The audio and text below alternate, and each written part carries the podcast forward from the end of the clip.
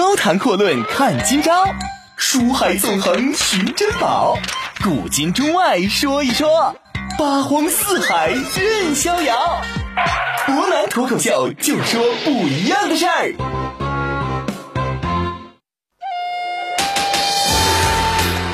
听众朋友，大家好，欢迎您收听今天的博南脱口秀。那么昨天我们在说《水浒》的时候呢，曾经提到过这样一种情况啊，就是说《水浒传》当中的这些人物啊，他之所以深入人心，原因就在于他不像《三国演义》一样是脱胎于历史之中啊。我们说《三国演义》确实很多英雄人物，但是似乎看起来和我们生活当中比较常见的市井之事相差太远，因此总有人有一种曲高和寡的感觉。而变相来看《水浒传》呢，我们会发现身边的很多人就跟我们生活当中的人物是完全一样的，地地道道、实实在在、最贴近老百姓生活的故事。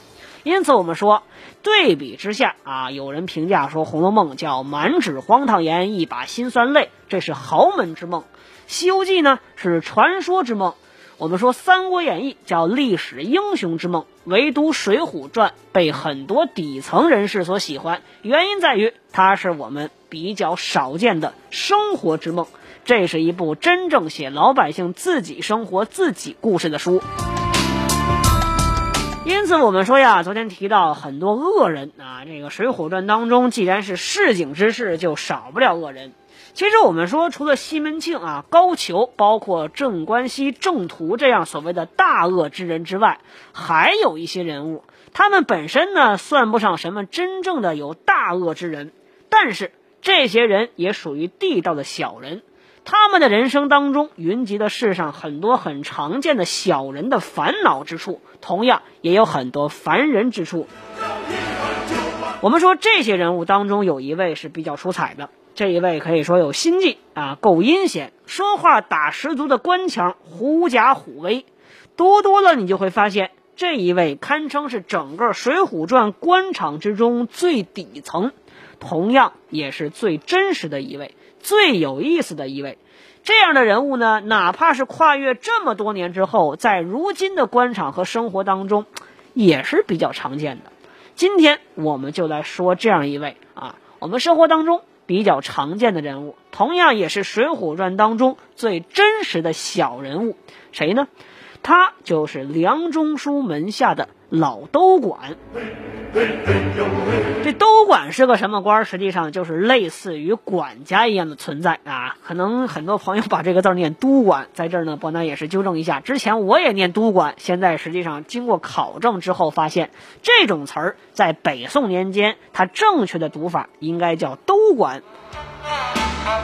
我们说老都管这个人物是怎么出来的呢？这得说梁中书让杨志去押运生辰纲了。那我们都说智取生辰纲这个事儿，杨志之所以失了生辰纲，那确实跟他这个性格过于刚强，做事过于蛮横无理有些关系。但是如果您详细读过这段故事的话，会发现，之所以智取生辰纲能够成功，跟老都管这个人的存在可以说也是有很大关系的。这话说，梁中书准备让杨志去押运了。本来这事儿安排的好好的，一切都按照杨志所设想的。结果呢，凭空就横空出世一个人。梁中书就说了啊，这夫人这边啊，也是有一担礼物，另要送与府中的眷属，也要你带走。怕你不知道里边的路头，哎，特地再叫奶公谢都管，还有两个虞侯跟你一块儿去。我们奶公是什么人呢？就说白了，奶妈的丈夫而已，有什么长处？实际上没有任何长处。这种人说白了，就属于北宋年间官场黑暗、任人唯亲的一个典型表现。你说好好的押运队伍当中夹了这么一个人物，显然这事儿就不是特别好办了。有人就问了：这梁中书好歹也是掌管北京大名府的一镇诸侯啊！手里有军权有政权，怎么这么没见识呢？但是我们要明白一点，这梁中书再大的官位，他也是当朝宰相蔡京的女婿啊。说白了，这叫妻管严。所谓宰相门房七品官啊，宰相手下的奶工，你大名府的大当家的，怎么着也得给点面子。但是我们说杨志这个同志，虽然说变通能力不是很强，但反应能力、业务素质相当快。这一听知道这事儿不对劲儿，这等同于空降了一个大指挥官，比自己还大了一格。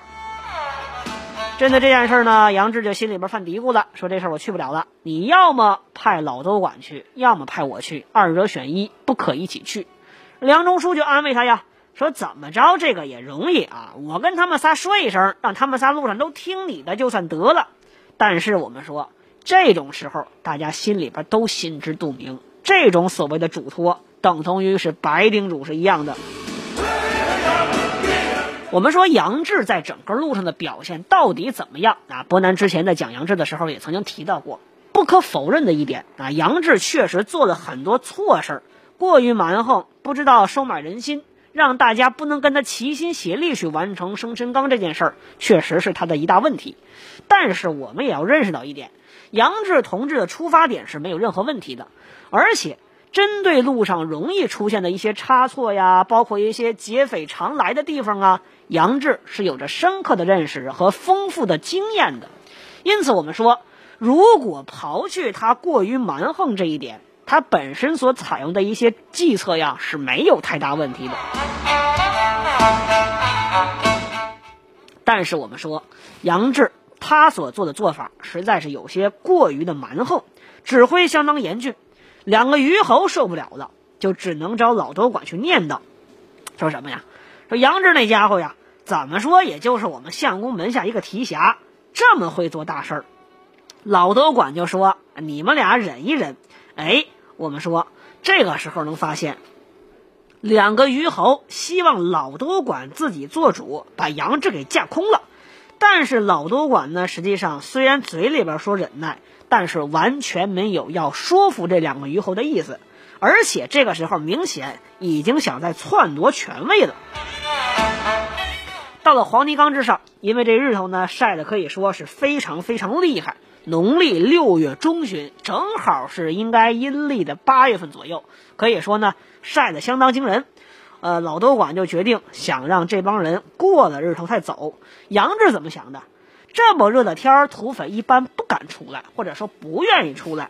正好趁这个平安的机会走路，老多管就不乐意，希望让底下人休息休息。杨志实在受不了了，看底下人都躺下了，老多管也劝他。杨志怎么说？杨志说：“咱们赶紧过了这个地方再歇着。”老多管一句话：“我先坐着歇会儿，你呀把那帮人赶起来，我再跟他们走。”我们说老多管这个人确实是非常狡猾，就坐着不动啊，这样一副我坚决不配合你，我消极怠工的架势。你爱赶人赶人去。我说这样一个情况之下是什么情况啊？梁中书门下的老都管都带头在这儿罢工，显然这十一个军汉那就跟得了圣旨是一样的，一个躺下就不再起来。杨志呢是拿藤条打，打起来这个那个躺下，打起来那个这个又躺下了。按小葫芦起的瓢，这招根本没法管。我们说，这个时候老多管看这情况也发怒了，看准了杨志已经惹了众怒，人家说了一句怎么说的？说呀，说你这样啊，简直就是太不把他们当人看了。别说我是太师府里边做奶工啊，我做奶工的时候，门下军汉见了无千无万，那见我都得唱声诺。比你这种人。芥菜籽大小一个官职儿啊！你在这儿装大有什么意思啊？其实老德管说这话有点道理啊。这帮军汉确实也都不容易，但是如此危急的情况，这黄泥冈之上是强人出没的地方啊！你动辄就让人家休息，怕卖人情卖到这儿来，显然就不是特别的合适。我们说，这个时候杨志正在跟老都管在这论口呢。一下，刘唐几个人呢从林子里边闪了一下出来，杨志赶紧追了上去。一问才知道，这些人实际上啊，虽然我们都知道后来这些人就是冲着生辰纲来的，但是这些人呢在这跟杨志打了一个幌子，就说嘛，我们这帮人只不过是卖枣子的客人而已。杨志一听就回来了。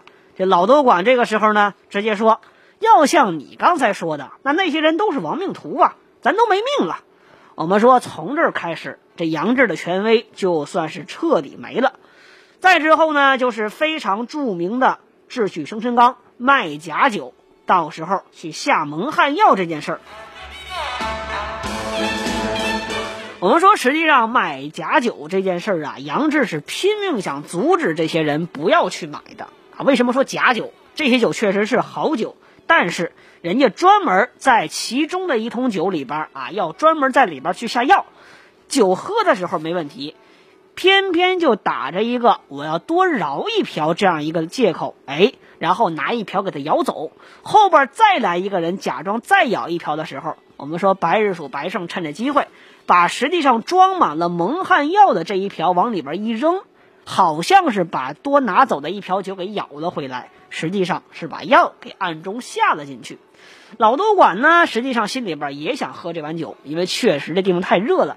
军汉自己凑钱喝，杨志死活不让他们喝，但是看了对面这帮客人喝的没事之后，自己也受不了，没办法，就只好让手下军汉凑点钱买了这桶。我们说，实际上这个时候呢，这件事儿就彻底栽在这儿了。之后生辰纲被劫了之后，看看老督管怎么演的。杨志骂骂咧咧的，实在没办法，就只能是赶紧追下黄泥冈，看看还能不能找着这帮人。而剩下十四个人啊，一直到了二更之后才醒了。醒了之后，这嘴里边连珠箭一般的叫苦。老督管说了：“你们众人不听杨提家的好言语，今日把我也送了。”这众人就只能说：“老爷呀，今天这事儿已经做出来了，咱商量商量怎么办呢？”然后老督管就说了：“那你们怎么想啊？”众人就只能说：“那这事儿确实是我们不是了啊，咱怎么办呢？若是杨提辖还在的时候，咱们怎么说都说不过。如今他自己不知去向了，我们干脆回去找中书相公，把这事儿呢都推在他身上，只说他这一路上凌辱打骂我们众人。”把我们逼得都动弹不得了，他倒好，跟强人走了一路，直接把蒙汗药把咱们麻翻了，捆了手脚，把金宝都给抢走了。我们说呀，老督管一听这话，一点含糊都没有，马上同意了，而且还做了一个非常精明的部署。怎么部署呢？分头首告，一部分人赶回北京告知蔡太师。另外一部分人赶回这个北京去，赶紧跟梁中书说一说。再来一波人，让冀州府去抓人。我们说老督管实际上很有可能在这一瞬间把后续的事情都安排好了，就等着有人提出这个建议。可以说自己不做恶人，都留给别人做。但是真正落井下石、踹最后一脚的，正是他自己。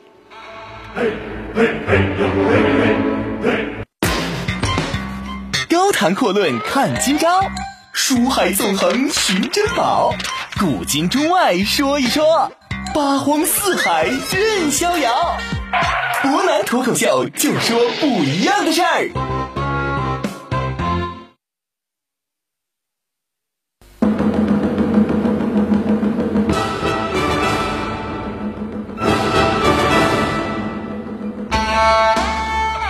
各位，欢迎回来！您现在正在收听的是博南脱口秀。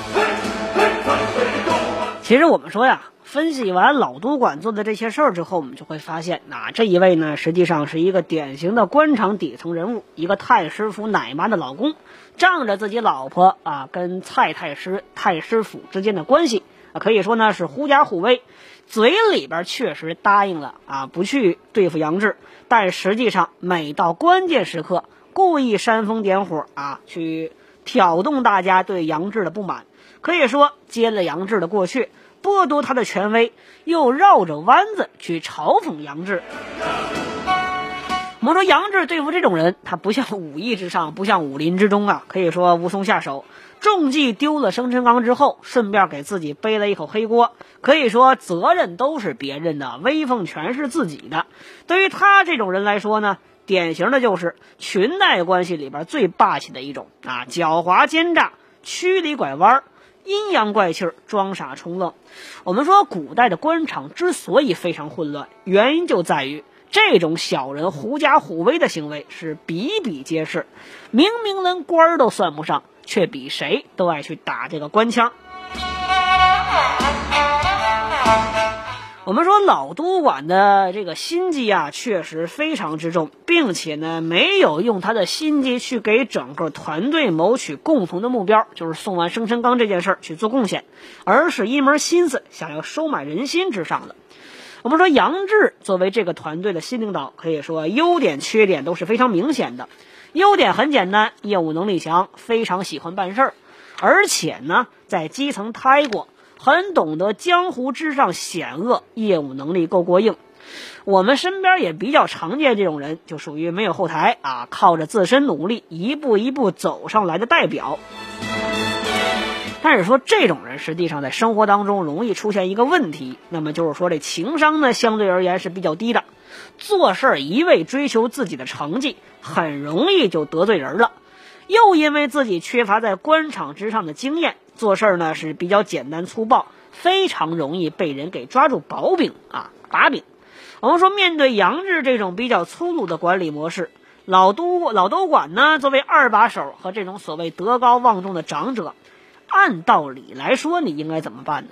这个时候呢，我说你可以站在大局去考虑啊，出于对主人梁中书的忠诚吧，也可以出于对完成任务的一个责任，主动帮衬他，但是。他明知道杨志的做法不得人心，却从来不干涉。等到激起众怒的时候，走出来当老好人，不动声色的把整支队伍的指挥权和话语权都给抢走了。其实我们说呀，这出了事儿之后呢，老都老都管这个人陷害杨志的行为，可以说活脱脱的就像一个官场老油条的惯用伎俩。就说到这儿啊，我们会发现早年间的这个情景喜剧有一部叫《我爱我家》，这部剧可能很多朋友都看过，算得上是非常出名的一部剧。这里边呢有一个老同志傅明啊，就是著名的文星宇老先生所演的这个角色。老傅同志实际上就是特别喜欢倚老卖老，说话是很喜欢打官腔，喜欢给人扣帽子。很多地方我们看起来跟老都管这样人物是比较相似的，不太讨人喜欢。但是变相来说，我们会发现这两个人外在相似，内在却完全不同。且不说老傅同志，人家是真刀真枪实干，从龙潭虎穴里边打出来的老前辈，这两个人对待同事的态度也完全不同。老傅喊口号是讲原则的，比如说啊，我们都知道后来呢有一个他曾经的老对头当了他的邻居老胡，他确实不太喜欢老胡这样曾经的老敌人。但是人的亲分得清啊，敌我矛盾和内部矛盾，一次一次保全了老胡，可以说不但是个好同志，更是一个好人。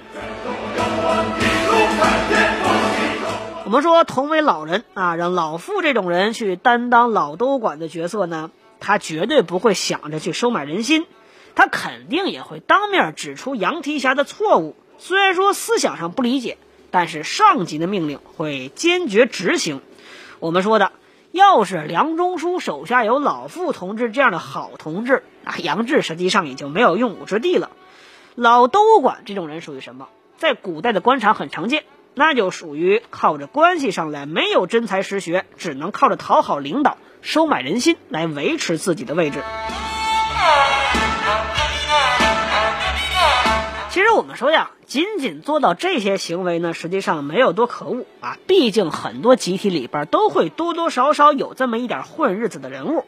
就这种人，如果说有些自知之明的，而且还愿意充当集体润滑油的这种角色的话，变相来讲，对集体而言呢，不是坏事。但是我们说，之所以啊这种人容易败事的原因，就在于这些人自己没多大本事，还见不得比自己更有本事的。遇到那些能力很强但情商不高、愿意办事的青年才俊，就得打压打压，生怕他们坏了自己好事儿。你比如说，唐玄宗的宰相李林甫，口蜜腹剑，专权十年，实际上正是这样一个典型人物。我们说呀。对于安史之乱，这历史上非常有名的叛乱啊，很多人都认为李林甫的责任是仅次于唐玄宗的。至于杨国忠这个跳梁小丑呢，很多人把锅砸到他的身上，其实他只不过是把这场悲剧推入高潮的一个推手而已。王安石曾经在他非常著名的《读孟尝君传》当中这么评价孟尝君，说什么？说夫鸡鸣狗盗之出其门，此事之所以不治也。什么意思？就是说，对于李林甫这种人、老都管这种人，你把他这种人都养在自己身边，真正的君子是不会靠近你的，真正的人才都会逐渐远离你的。我们说北宋年间啊，宋徽宗时代，实际上大宋王朝的整个底子还在，经济实力算很强，是远远超过北辽还有西夏的。军事实力呢，我们说不足以平推辽国和西夏。但是自保问题依然是不大的。为什么每次交兵对战总是一败再败，只能割地求和，签下种种耻辱的城下之盟？我们说原因就在于什么？上梁不正下梁歪。昨天我们讲高俅的时候就提到过这种事儿。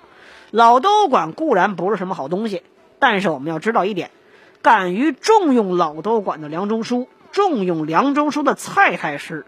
这种人一步一步从底下到上面，整个北宋王朝又能好到哪儿呢？我们说李林甫这种人啊，确实是属于专权，但是至少他还有专权的本事。至少在他还活着的时候，可能他做的方式有问题，但整个大唐帝国是蒸蒸日上。安禄山这种人也是不敢有半点一心，而老都管呢？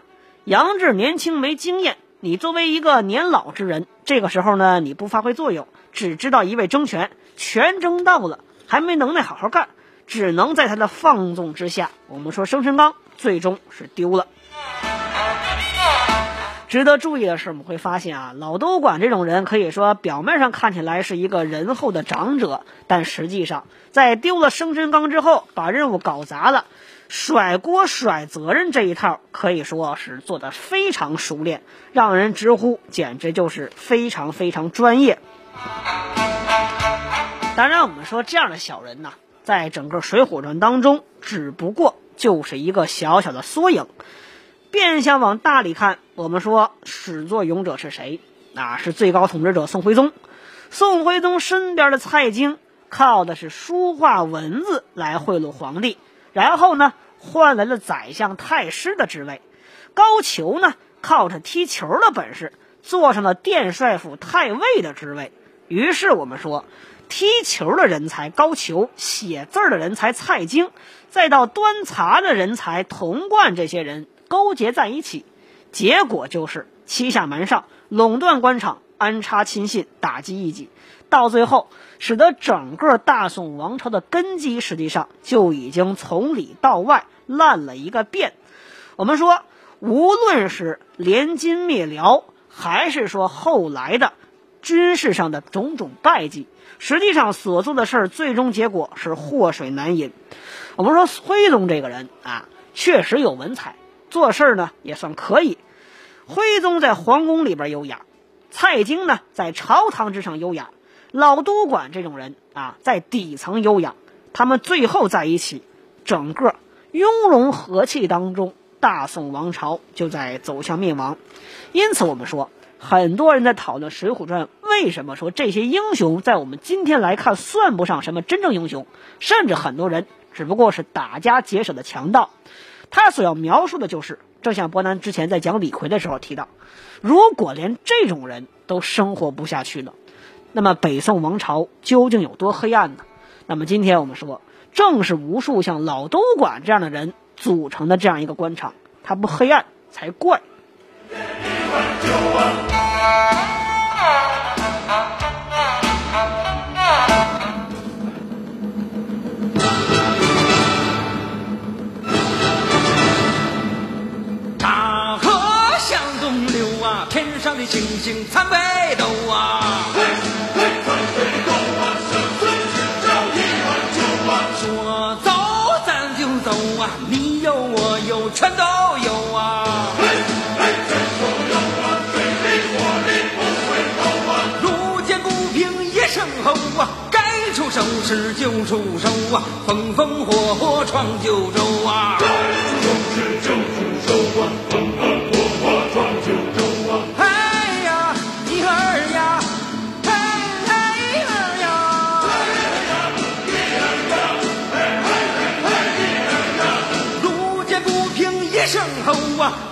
出声势就出手啊，风风火火闯九州啊！嘿嘿嘿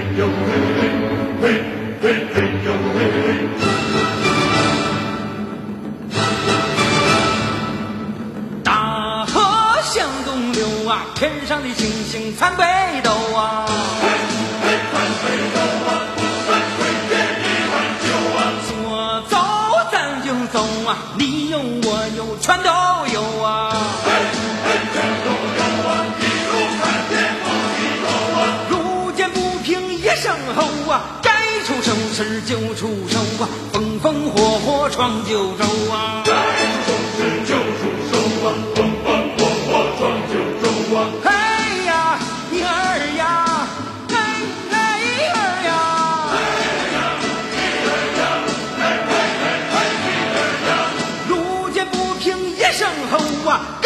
手势就出手啊，风风火火闯九州啊！嘿嘿嘿呦嘿嘿，嘿嘿嘿呦嘿嘿。